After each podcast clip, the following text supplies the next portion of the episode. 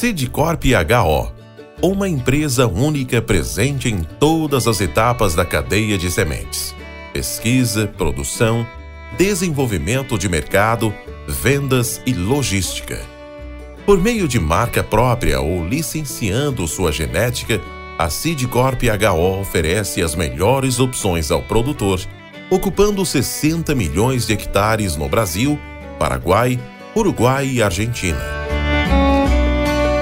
Sidcorp HO, uma empresa presente em todos os elos da cadeia de sementes.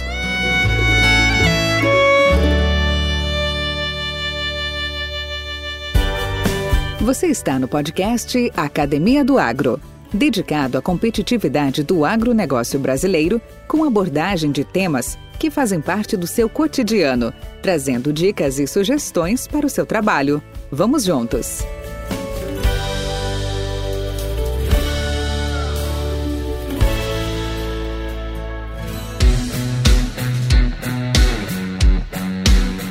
Somos o tamanho dos nossos sonhos já dizia Fernando Pessoa.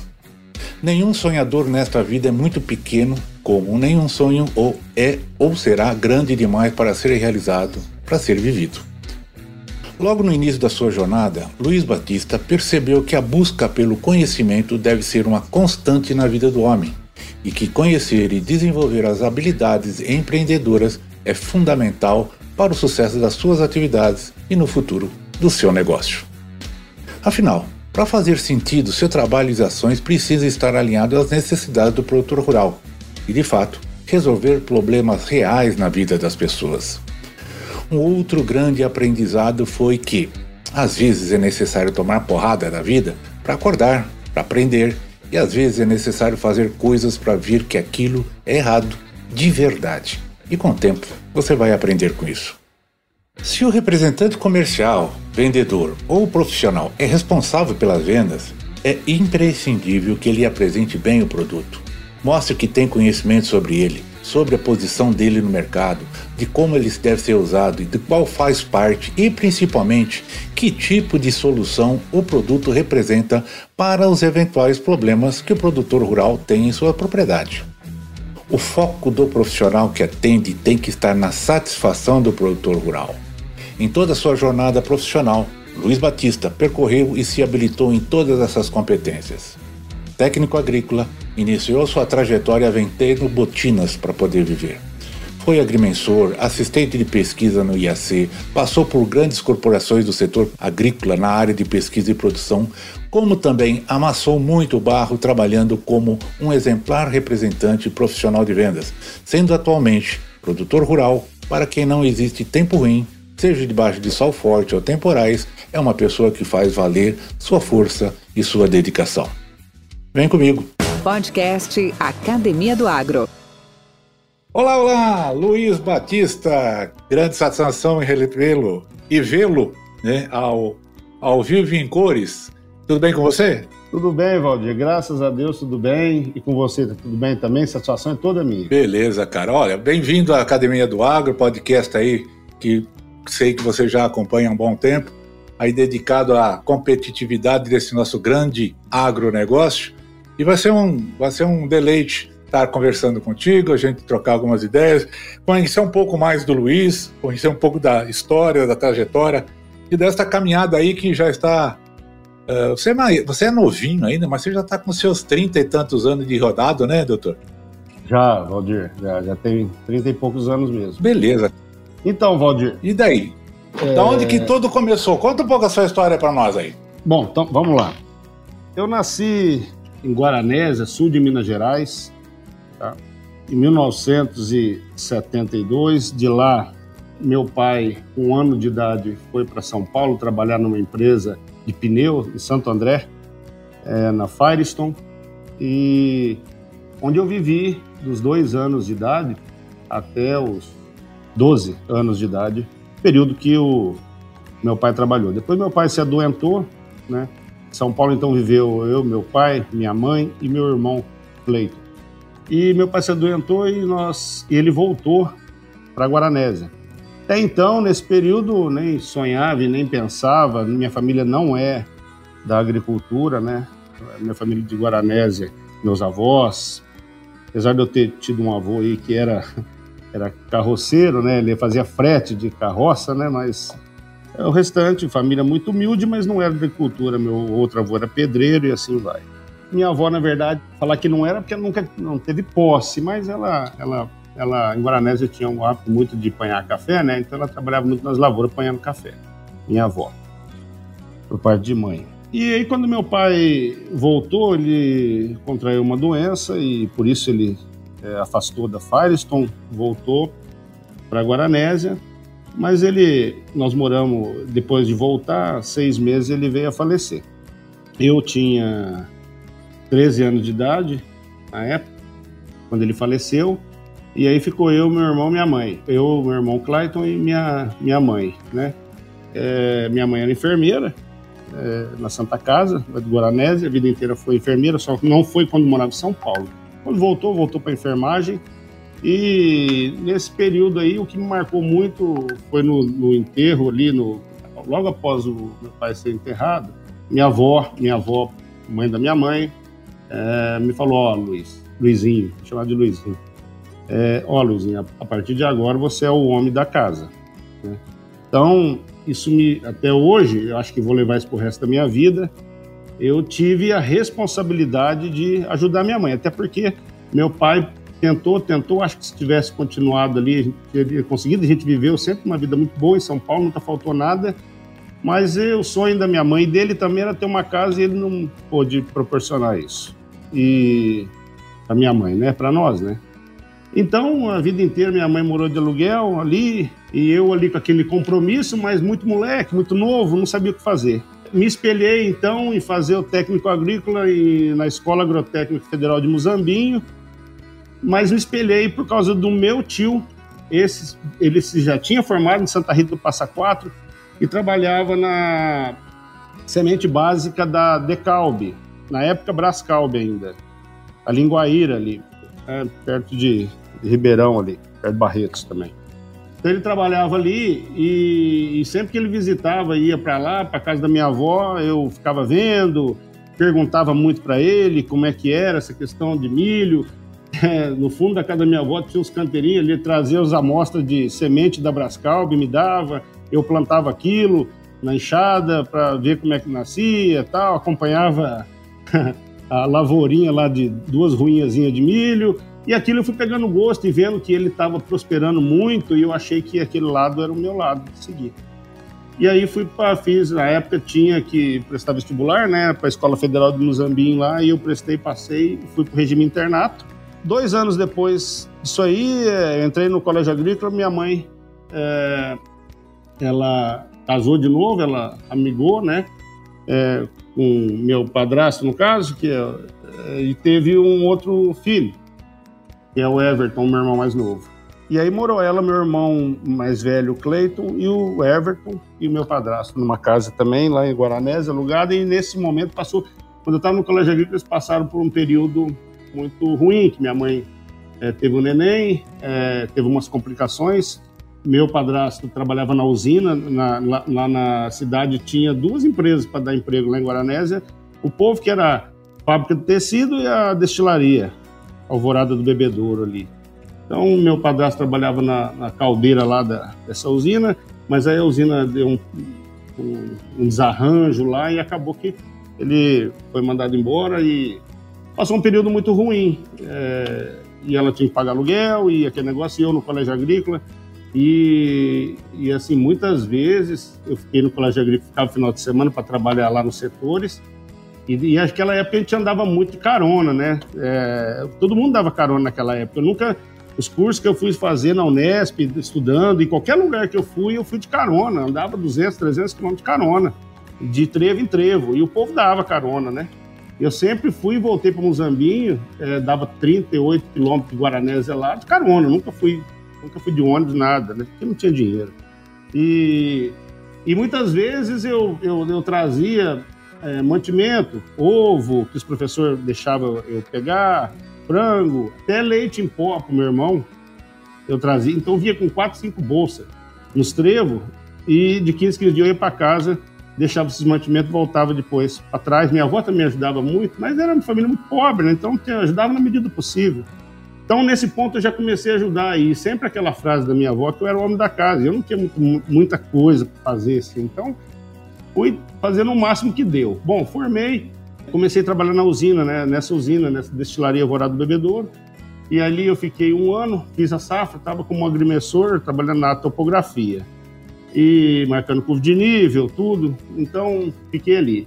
Mas eu vi que ali não tinha muito futuro, Valdir, porque eh, era aquele salário, eu não via capacidade de ajudar minha mãe no sonho, o maior sonho dela que era ter uma casa. Eu falei, não vou dar conta. Aqui não. E, e a cidade pequena, não tinha muito recurso, né? não, não vai, não vai. Não podia, queria fazer a faculdade, mas não tinha como fazer, porque eu tinha que ajudar ela, eu não tinha jeito. faculdade de agronomia na época era integral, tempo integral, período integral, e eu, eu optava ou fazer, eu podia prestar vestibular, eu tinha condição de tentar fazer o vestibular, até tentei, né? Mas eu não tinha condição de me estabelecer, ficar longe da minha mãe, deixando eles daquele jeito lá. Então eu resolvi, é, falei, eu vou, vou embora dessa usina aqui, eu vou para algum lugar. É, e esse lugar, eu na minha cabeça, é, foi bem isso que aconteceu, que eu vou te falar agora. Eu comprei uma passagem para São Paulo, que na minha cabeça eu falei, eu vou bater na porta da Firestone, onde meu pai trabalhou, para mim pedir um emprego na Firestone. Eu estava com meu pai muito ligado ainda comigo, eu e ele era muito ligado, né?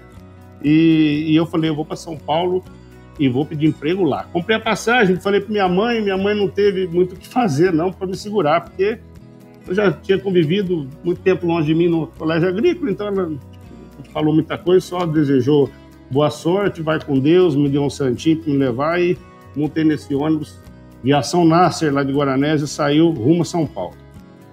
Quando chegou, até estava uma menina do meu lado, que ela estava fazendo um curso que eu não me lembro qual era, ela é de Guaranésia, foi do meu lado na poltrona, estava fazendo um curso na Unicamp. Chegando em Campinas, eu comecei a olhar umas placas na beira da, da rodovia, escrito Maná do Bando da, pai, o adubo do não sei o quê, papai, comecei a ver umas placas. E me veio na cabeça, isso aí foi Deus, isso aí foi Deus me veio na cabeça que eu deveria descer em Campinas e não em São Paulo. Eu não tinha nenhum parente em São Paulo. Tinha, umas tia, tinha uma tia em São Paulo, sim, mas eu não ia, minha intenção não era ir para casa dela. Mas em Campinas não tinha ninguém. E eu falei, eu vou parar aqui. E quando eu desci, naquela época, o povo picotava a passagem da gente para conferir quem está descendo, quem está subindo, pegar as malas. Aí eu fui para o, o, o, auxiliar lá do motorista falou: não, sua passagem é para São Paulo, você não tem como entrar no ônibus, não. Eu falei, mas eu vou descer aqui mesmo. É Campinas que eu vou descer. Mas depois não tem como entrar. Eu falei, pode me dar minha malinha aí, que é essa mesmo, eu vou, é aqui que eu vou. A malinha com a, um cobertorzinho na mala tal, desci e fui para uma pensãozinha da frente, uma pensãozinha de uma senhorinha que eu me lembro o nome dela até hoje, Dona Nina. E essa senhora, eu tinha um pouco de dinheiro que eu tinha recebido lá o acerto, mas era, se fosse hoje, assim, tipo 800 reais, se fosse hoje. Dinheiro de, na moeda de hoje, no que valeria, valeria hoje e fiquei. E aí lá eu fui pegando é, informações de jornais e, e, e, tudo quanto é tipo de anúncio de emprego e fui atrás, fui correndo atrás, tudo relacionado à agronomia. Fui correndo de um lado para o outro, sempre não, não, não. Isso passou uma semana, passou duas e meu dinheiro acabou e acabou o dia da pensão também e aí acabou tudo. E eu não arrumei nada. Só que eu pus na minha cabeça que eu não ia voltar sem o emprego não ia voltar. E eu descobri que tinha uma é, prima da minha avó que morava em Campinas. E eu descobri essa senhora, liguei para minha avó do Orelhão, minha avó ligou para ela, eu sei que nós se acertamos lá, eu fiquei um período, ela me deixou ficar na casa dela. E ela foi uma santa para mim. E me deu um dinheirinho. E essa pensão também, eu falei para a senhora lá que eu fiquei devendo acho que duas diárias lá, mas assim que eu arrumasse emprego eu ia lá pagar ela. Ela falou que tudo bem, que não precisava, mas depois no final da história eu fui. E aí eu fui pelejando, pelejando, até que essa senhora, né, tinha apelido de Santinha, é o apelido dela, Santinha, todo mundo conhecia a Santinha, falecida já. Ela trabalhava de faxineira no IAC, no Instituto Agronômico de Campinas. E ninguém sabia, nem eu, nem minha avó, ninguém. E um dia, para lá, para cá, para lá, para cá, ela falou: vamos comigo pro IAC. Fui com ela num circular lá. E desci no IAC, cheguei na secretaria, falou, trabalho aqui na climatologia. Mas aqui tem 40 sessões aí, você tem que procurar. Eu não sei, não. Eu não sei, eu sou faxineiro, não sei. Aí, mas só que o IAC na época era só concursado, concurso. Na época, não acho que até hoje, do Estado. E eu peguei, fui na sessão, na, no centro, na central lá, e perguntei. A moça da central falou: olha, aqui sempre tem verbas para projetos. Se quiser procurar, tem que ir de sessão em sessão. Eu falei: onde é que é a sessão de milho? É, é o que eu, é, meu negócio era o milho, desde o comecinho, desde a primeira cova lá, desde o meu tio dito. E aí eu fui na sessão de milho. Quando eu cheguei lá, uma senhora me atendeu na porta, uma, que estava fazendo faxina, uma senhora morena, me atendeu e falou: Eu queria falar com alguém aqui, com o pesquisador, Dr. Luiz Miranda e Dr. Eduardo Sarvazaki. E aí ela falou: Estão numa reunião aqui, vou bater na porta. Eu falei: Não, pelo amor de Deus. Aí ela bateu na porta lá, eles mandaram entrar lá para dentro. Nossa, ali eu não enxerguei ninguém. Aí eles perguntaram o que, que eu queria, de onde eu vinha, eu falei. Falei que tinha formado em Muzambinho, que era, na época era uma escola muito conceituada.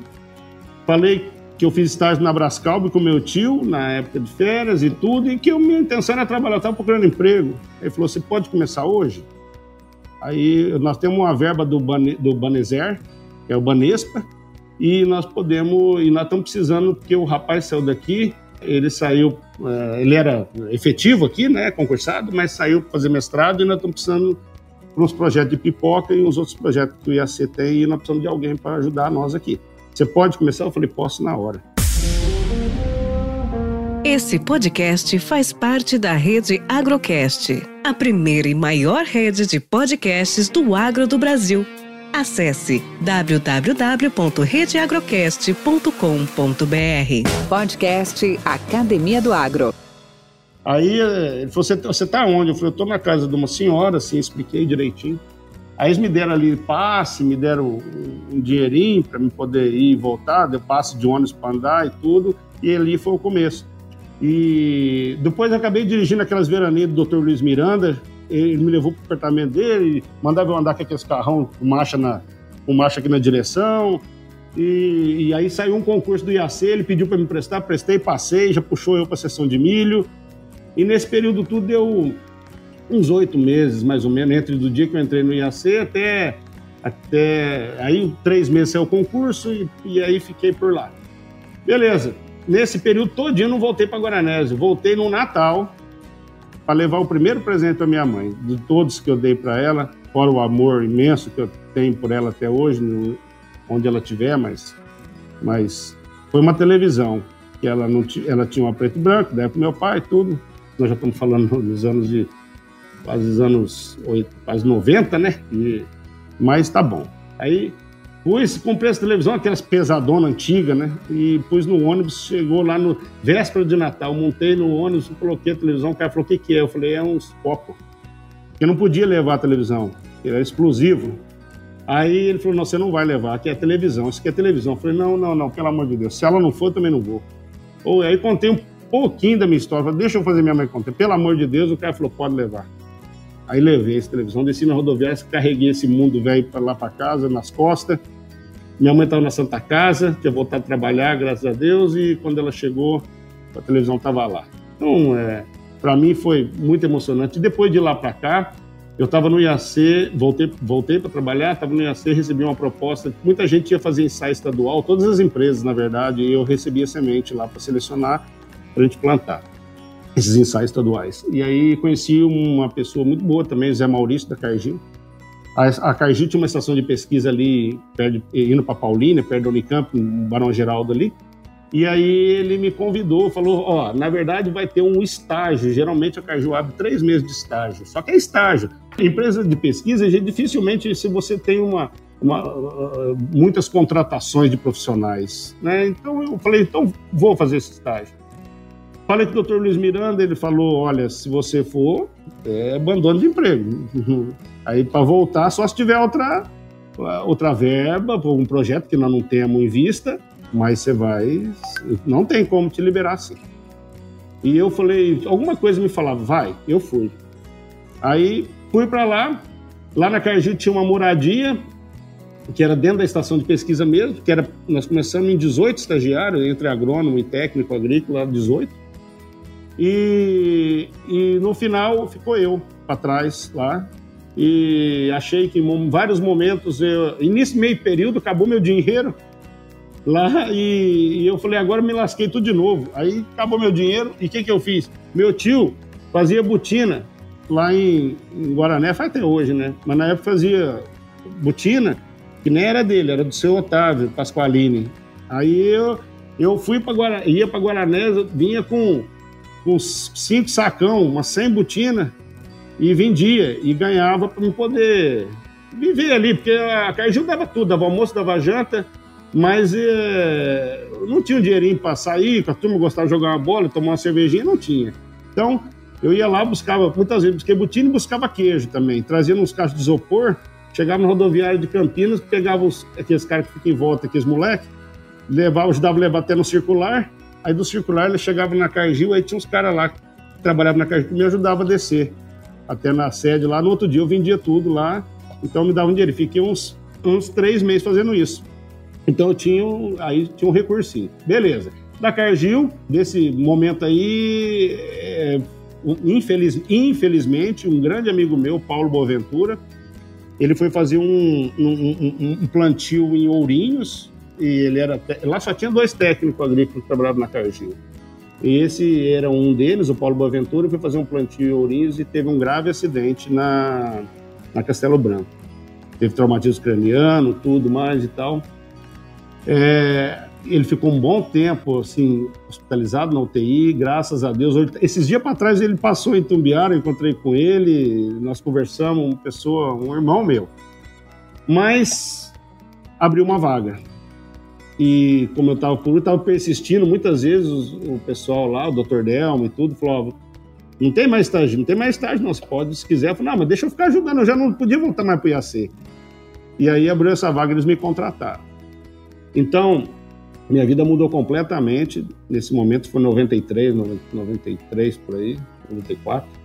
Mudou completamente e eu comecei a tomar conta dos ensaios fora da estação. Então, fazia sul do, sul do Paraná, na época do verão, Castro ali, indo para o lado de Ponta Grossa ali também, na Batavo, e São Paulo e Minas. E na época da safrinha, Paraná e São Paulo também. Fazia muita safrinha ainda em Guaíra, aqueles lugares. Hoje virou muita cana, mas na época.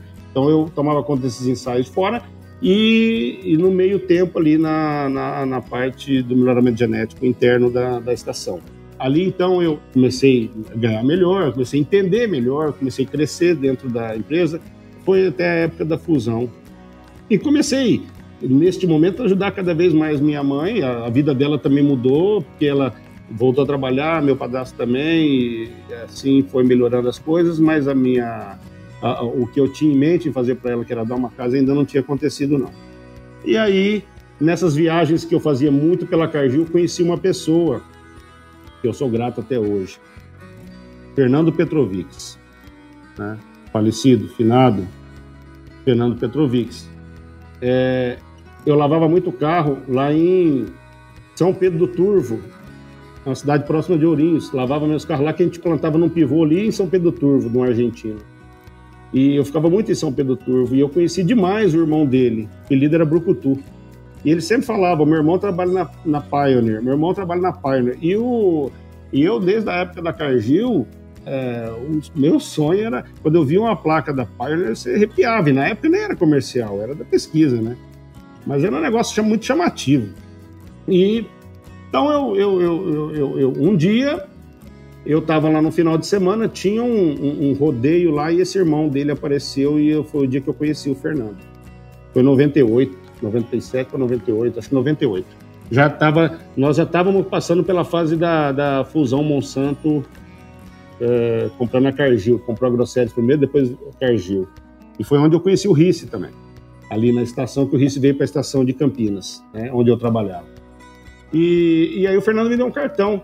E quando a Monsanto comprou, grande parte dos profissionais, os técnicos, agrônomos de campo, ela pegou da Grosseries. Ah, quando ela adquiriu a Cargill, ela não ia ficar com a estação de Campinas, ia mudar tudo para Uberlândia.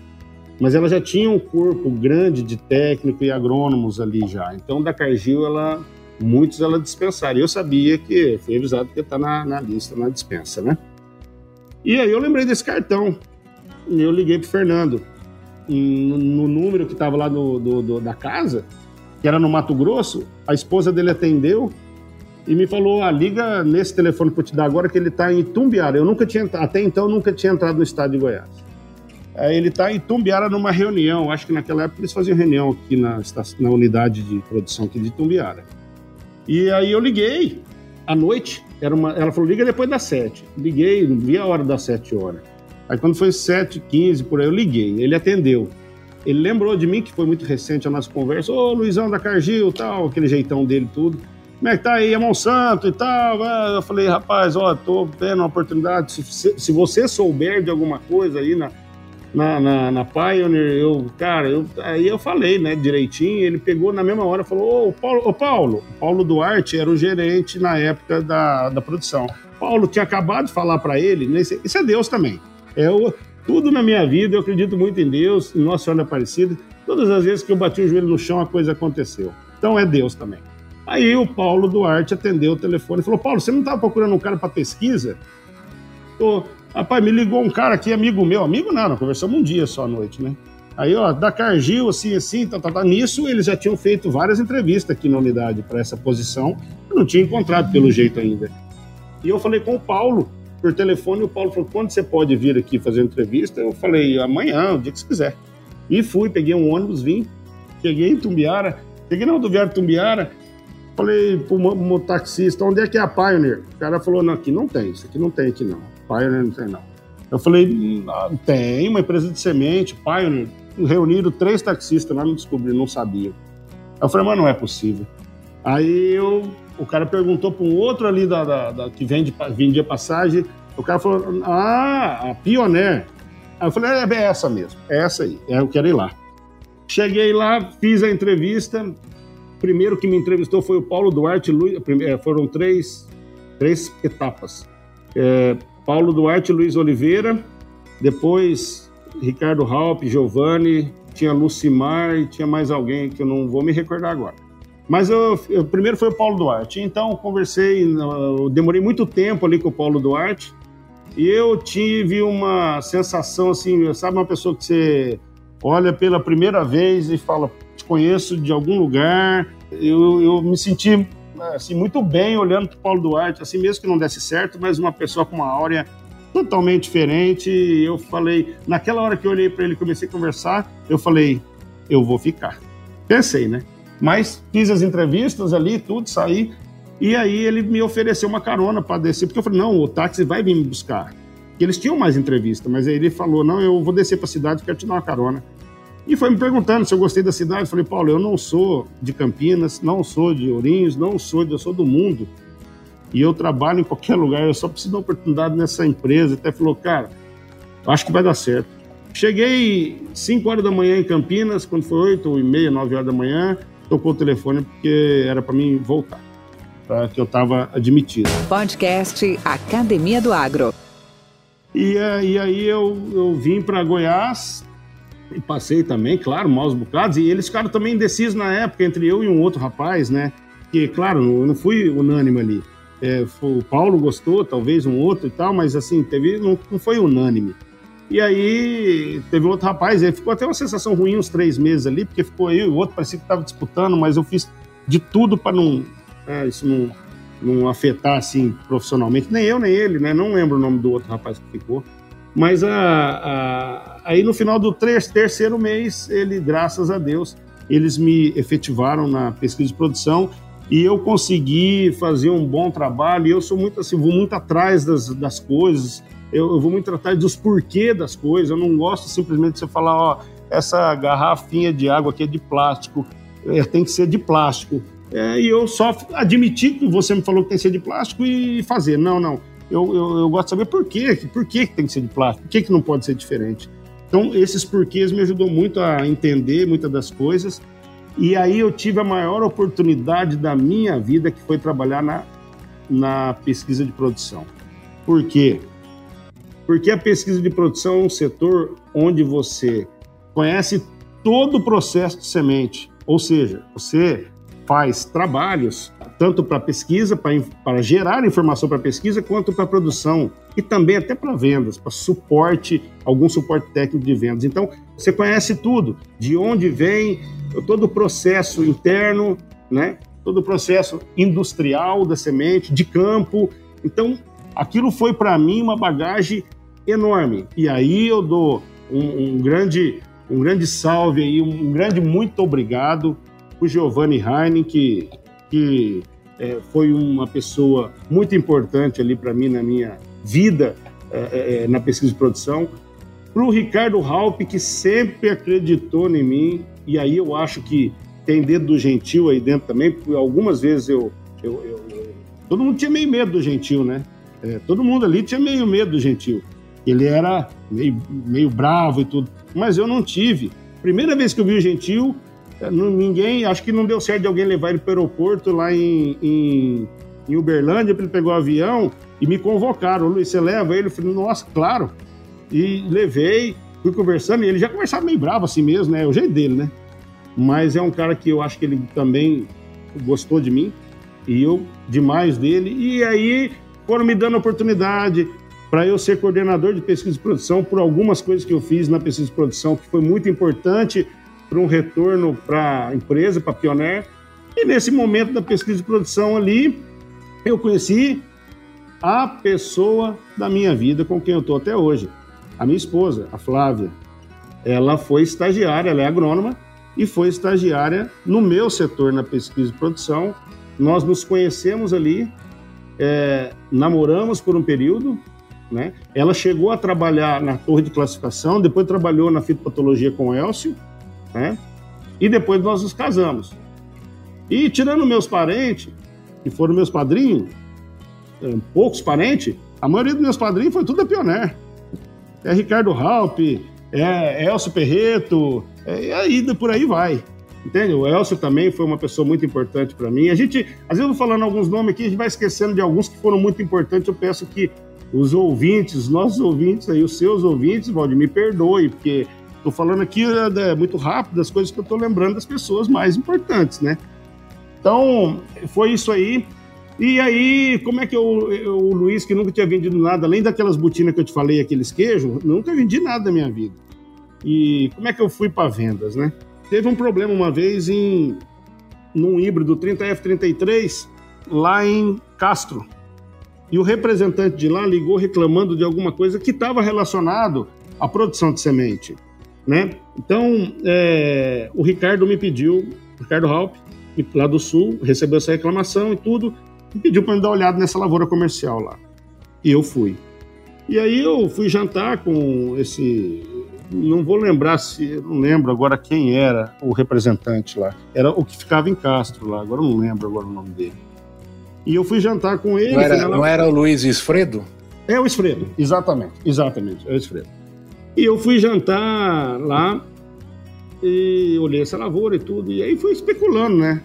Como é que era a área comercial, como é que eles faziam. Quando ele falou quanto vendia quanto ganhava, eu falei, nossa senhora, eu preciso, preciso dar um jeito de ir para a área comercial. Eu não tenho jeito não, eu tenho que ir para lá. E aí fui trabalhando a cabeça do Ricardo. E aí, pedindo para ir, pedindo para ir, e o Ricardo sempre com um projetinho na frente. Não, depois que terminar isso, aí vamos ver. Depois que terminar aquilo, vamos ver. O último projeto meu foi uma empreitada que nós fizemos aí muito grande. Essa foi muito legal. Passagem bem legal. Que a Pioneer, não sei se é 90, 2000 ou 2001, é, ou 2002, não recordo direitinho a data a gente estava testando, pediram para a gente testar a produtibilidade do sorgo no Brasil. Nosso sorgo era importado, então o Ricardo, cara, temos que procurar dois lugares, pivô central, lugar com uma temperatura alta, uma umidade relativa baixa, e nós escolhemos ali Montes Claros, perto de, norte de Minas ali, Janaúba, Januária, já na Bahia, e outro lugar Vicentinópolis. E aqui Vicentinópolis muito tranquilo, né? Tinha tudo, todo, todo mundo, né? os agricultores com plantadeira, tudo bonitinho e tal. E lá quando eu fui lá, pensa no submundo. Aí, cara, o cara falou: a plantadeira. Achamos o agricultor, deu muito trabalho, mas achamos através de um revenda, uma revenda da Pioneer lá. O cara, indicou um agricultor. Chegou lá, a plantadeira só tinha o chassi. Aí falou: se vocês montar a plantadeira aí, eu pode fazer o ensaio do pivô. E aí eu tive que vir em Uberlândia buscar peça, uma plantadeira Jundia, mas só tinha o chassi. Aí buscar peça, e eu fui montar essa plantadeira junto com o Neto, que era um auxiliar nosso da pesquisa e produção, que já faleceu também, no acidente do trânsito. E deu um trabalhão danado, mas nós montamos, que eu pensei, vai ser o meu último projeto para mim para de vendas, eu tenho que fazer isso bem feito.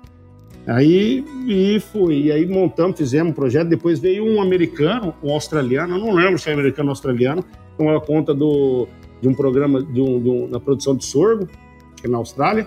Veio, andou, foi eu, ele e o Ricardo Halp visitar lá. Eh, ficou muito bom, muito boas áreas. Nós tiramos muitas informações, acabou se decidindo por não produzir, mas o trabalho foi muito bem feito. Nós tiramos as conclusões que precisavam ser, serem tiradas.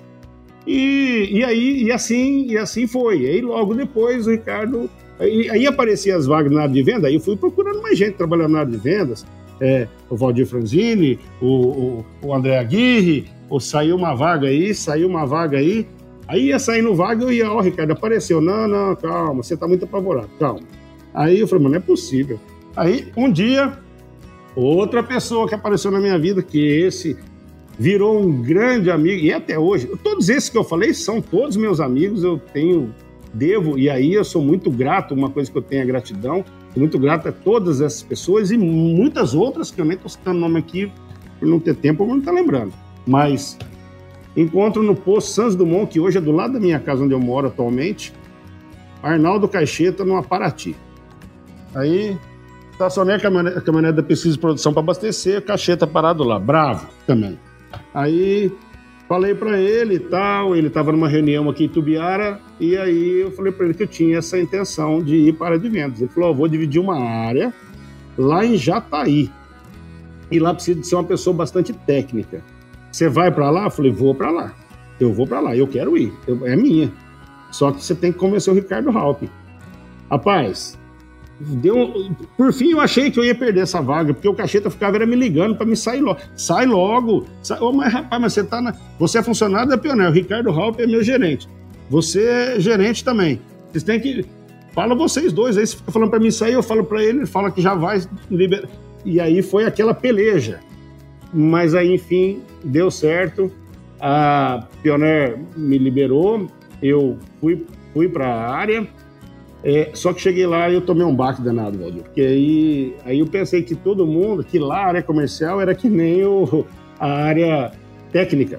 Porque na produção, na pesquisa e na produção, a gente ia para os pivôs, vai fazer isso. Ah, esse problema foi ocasionado por causa disso, disso, daquilo, né? Na área comercial, não. É, você falava, olha, isso aqui que está acontecendo nesse material foi porque você aplicou esse produto. Aí chegava o cara de uma outra empresa, de uma revenda, e falava, não, é o híbrido dele que é ruim. Ele está culpando. Então você falava, eu, eu, eu ficava com o meu estômago doendo, falando, não é possível que o, o cara vai acreditar nesse cara. E, e acreditava.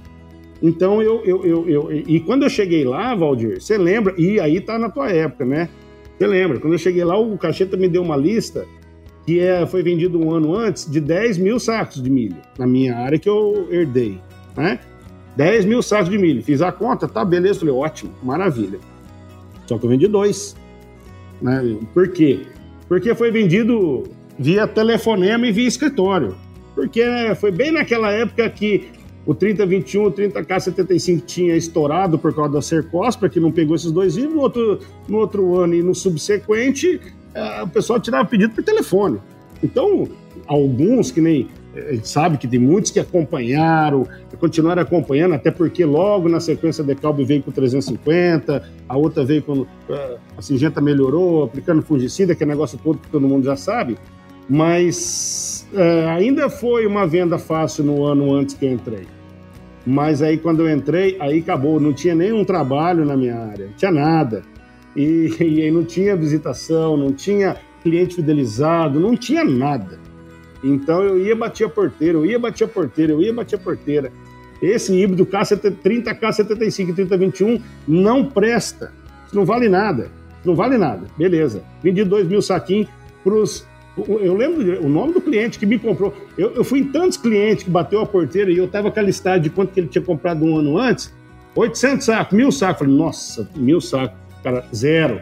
Aquele de 800. Não, vê 10 saquinhos. Eu falei, não, é possível. Será que eu sou tão ruim assim? Eu falei, mano, não é possível que eu tô. Aí ligava para um, para outro. Liguei pro Valdir, liguei pro Cacheta, liguei para não sei quê. E o Cacheta metendo os ferros. Ah, mas você não era o bom da pesquisa de produção lá? Cadê? Aí eu falei, mas não é possível, meu Deus do céu. Aí, o que, que aconteceu? Tive que perder um ano de vender. Ou seja, aí eu comecei a entender o que é representação comercial. O meu acerto na Pioneer não foi tão grande assim para me falar, vou me bancar um ano. Não foi, não era, não era. E minhas despesas eram grandes, mas grande parte eu usei no investimento, porque ali eu vi que eu tomei tanta porrada que se eu não fizesse nada, não ia acontecer nada. Então eu comecei a tomar beira de estrada, pedia muita placa para Pioneer e to tomava, não vendia, então eu tomava as beiras de estrada. Depois no final eu enchi de placa. E todo mundo imaginou que tinha plantado era tudo Pioneer, não era nada de decalbe nem. E fazia sozinho. Contratei um menino para ser meu auxiliar lá, para me ajudar a pôr placa, ajudar a fazer ensaio. É, eu era sozinho, revenda na. É, tinha umas duas revendas, mas não, não ajudava. Então esse menino foi para ajudar e tudo, e me ajudou em certa parte, paguei ele ali e tudo. E aí não tinha o carro, e eu não tinha o dinheiro para comprar o carro. O que, que eu fiz? Vim em Tumbiara, eu tinha um amigo meu que tinha uma garagem de carro, peguei o carro dele, posso te pagar na safrinha para receber comissão? Pode. Peguei o carro em dezembro para pagar em agosto, com, com safrinha, com dinheiro da venda de safrinha. Quando fizemos plantamos a safra, colhemos a safrinha, deixou tudo arrumadinho. Falei, beleza. O que, eu fiz? Como eu vi que não vendi nada, eu falei, não vou ter dinheiro para pagar o carro. Aí, falei, eu vendo o carro, perco uns 3 mil, fica sendo pelo aluguel do carro, tá bom demais. Passo o ano e outro ano eu tenho certeza que eu vou ganhar dinheiro porque eu fiz um trabalho. Rapaz, beleza, foi isso. No último dia, Valdir, não sei se você lembra dessa história, mas no último dia, o menino nunca bebeu. No último dia, nós mandamos lavar o carro no lavador, tudo bonitinho. Não tinha o seguro, não tinha pago o seguro, também foi um erro, porque poderia ter pago o seguro, mas aí as lições que a gente, quando é empreendedor, você vai aprendendo, porque quando é da empresa, tudo a empresa faz, você só conduz, né? E aí não, e aí eu fui aprendendo e muitas das vezes na pancada, né? Eu fui amadurecendo na porrada. Então, é, esse carro, no último dia, ele foi num baile, no domingo, isso foi no sábado, nós mandamos lavar, para mim pôr a venda, já tinha até o vendedor, o comprador, desculpa. Aí, quando foi na, no domingo de manhã, 5 horas da manhã, me liga do Corpo Bombeiro lá em casa. Ó, o fulano de tal aí, seu amigo, funcionário, o que que é? Tá, é, aham. Uhum. Você vai no hospital lá, que ele caiu numa ponte aqui, o carro tá no córrego tal, assim, assim, tal, tal, tal. Aí vai eu lá, meu Deus do céu. Aí fui primeiro atrás dele, né, para ver se tinha acontecido alguma coisa. Graças a Deus ele não tinha acontecido nenhuma lesão, nada, tal, normal, não teve nenhum arranhão. Mas o carro deu PT. Perca total. Aí apareceu outra pessoa que me ajudou muito na empresa, que entendeu muito o meu sofrimento, porque assim, eu queria fazer, eu estava usando muito dinheiro para fazer as coisas para mim, mas para Pioneer. Para, eu precisava mostrar Pioneer. E não é a Pioneer que tinha que chegar lá e falar, oh, você tem que fazer isso. E eu estava vendo que precisava ser feito. Só não tinha dinheiro, mas eu fui pegando, do jeito que dava, fui fazendo, investindo, investindo, investindo, beleza. Dona Erna, liguei para ela um dia, mas liguei assim, porque eu estava até meio devendo, porque ela estava me adiantando dinheiro, já não tinha venda para cobrir a, aquele adiantamento, ainda acontece mais esse negócio do carro, eu precisava pagar o carro. Ou seja, ela acreditou em mim e falou: Eu vou te emprestar mais esse dinheiro, você paga o carro lá e tal. Daquilo ali foi um impulso. Ela entendeu a necessidade, entendeu também que a gente estava batalhando para crescer. E aí, daí para frente, eu comecei cada vez mais fazer mais, mais e mais, inventar coisas. E uma coisa muito importante que eu ouvi como ninguém, quando você falava uma coisa e, e os teus concorrentes queriam omitir uma informação ou, ou, ou, mistificar uma informação, o que, que eu fiz? Reunia a, ali as lideranças agronômicas na época, que era comigo, a Associação dos Engenheiros Agrônomos de Jataí. Na época da Pioneira, eu montei um projeto de nematóide, então eu tinha todo o acesso na doutora Maria Amélia, doutor Jaime Maia, da Unesp, e eu falei, vou montar. E o problema estava começando em Jataí, o Pratilencos. Pratilencos estava iniciando, isso vamos falar 2003, 2004, 2003 por aí, 2004. O que, que eu fiz? Estava todo mundo falando bobeira.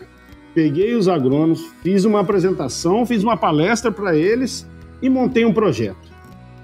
450 amostras, dividimos a região de Jataí, acho que você lembra desse projeto aí, dividimos a região de Jataí, eu coordenei o projeto, a doutora Maria Amélia fez as análises, não cobrou nada, eu levei tudo lá em, em duas caminhonetes, essas, essas amostras, e depois nós mostramos no CTC da Comigo o resultado. Tem até hoje o mapeamento da região de Jataí para nematóide. Então, a partir daí, a classe agronômica começou a me dar mais atenção. Então, eu comecei, e, e com certeza, frente aos clientes que eles atendiam, eles falavam: quem te deu essa informação? Ah, essa informação, o Luiz, da Pioneer. Ah, beleza. Então, então assim, respeitei os agrônomos, mas eles me, me fiz respeitar também, é, agronomicamente, para eles. E aí nós fomos andando de, de mão dada. Então, sempre que tinha um problema na região, eu achava uma grande oportunidade nesse problema. Então, se ah, apareceu pulgão, eu achava uma grande oportunidade. Então, eu corria na frente, trazia ali a televisão na época era Fabélia, tinha até o Globo Rural uma vez deu uma entrevista, já corria na frente para informar os agricultores do problema e da solução do problema. E aí a empresa nos calçava com muita informação através do, da, do serviço agronômico e tudo, e aí eu ia de frente com os agricultores na região. Então eu nunca via um problema como problema e, e, baixava a cabeça. Não, eu via todos os problemas, de todos os problemas eu criava uma oportunidade, como sempre criei. Quando deu aquele. Nós não íamos receber nenhuma conta de safrinha, eu não lembro se foi em 2007 ou 2008, que o milho veio para R$ reais todos os agricultores se negaram, falaram, antes de colher, não, não, ninguém vai pagar ninguém. Né? Eu tinha muita conta na rua. E nesse momento, o que, que eu fiz? Liguei para o Geraldo Ornelas, na, na Pioneer, porque vamos receber em grão. Vamos pagar dois reais a mais, ou não lembro se era dois ou três reais a mais. Ele fez um. Então vamos fazer um, um, um piloto com você aí. Quantos sacos de grão você quer para receber suas contas aí e tal? Ah, cara, me dá tanto saco. Eu, eu acho que eu coloquei 90% das minhas contas e sair vendendo essa ideia para os meus agricultores. Cara, recebi tudo. E depois, no final, a Pioneer acabou vendendo esse grão a 22 reais, uma coisa assim. Claro que foi um risco para a empresa também, mas era, foi uma. Existia uma crise, existia um problema, nós criamos uma oportunidade. Eu recebi todas as minhas contas e vendi de novo. Eu usei até esse grão para vender nova safra. Então, assim, já me dá mais grão aí, eu te vendo isso aqui. Então, então assim, é, são oportunidades. Quando teve o problema da quebra de eficiência do Herculex, ninguém foi atrás da DAO. Ninguém foi atrás da DAO. Nesse momento, eu vi vários colegas da Pioneer, pós, pós o problema, vários colegas da Pioneer sair para outras empresas. Eu vi, eu vi. Então, é, é, alguns colegas entraram na Monsanto, entraram na, na, em outras empresas, como se lá não viesse ter nenhum tipo de problema. Todo lugar vai ter problema. Então, o é, que, que nós fizemos na época? Teve esse problema da quebra de eficiência do Herculex.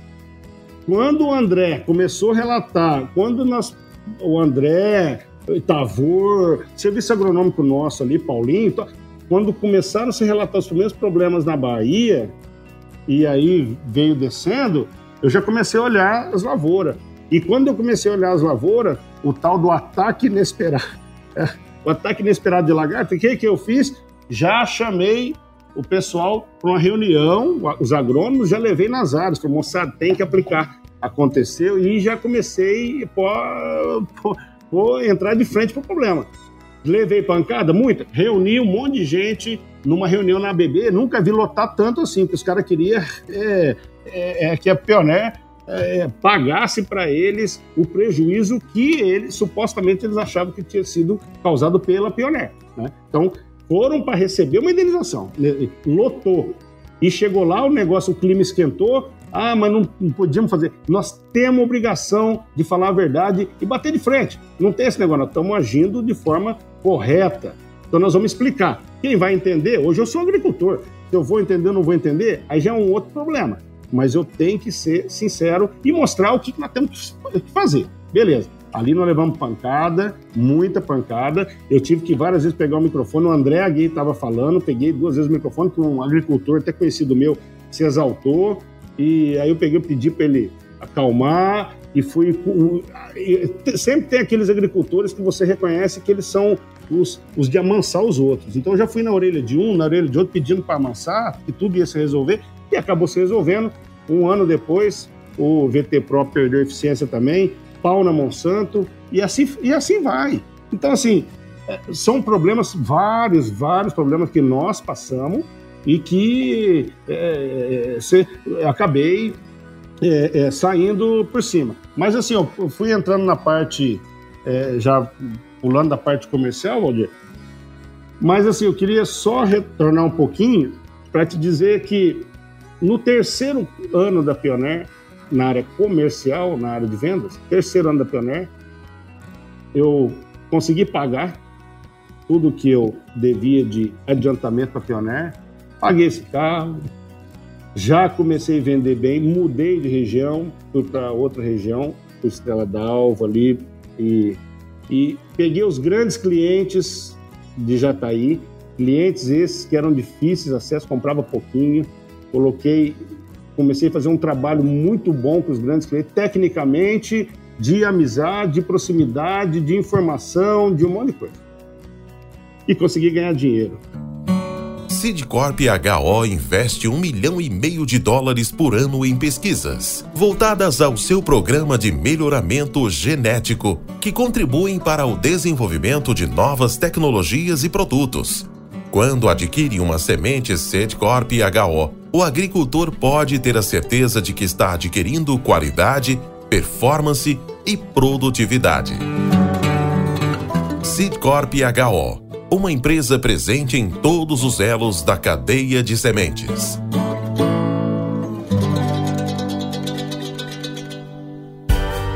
Com temas expressivos e dinâmicos, esse intercâmbio semanal visa oferecer um melhor desenvolvimento em suas habilidades profissionais e nas atividades e práticas do seu cotidiano. Somos da Academia do Agro, o podcast para todos aqueles apaixonados pelo agronegócio. Te aguardamos no próximo episódio. Até lá!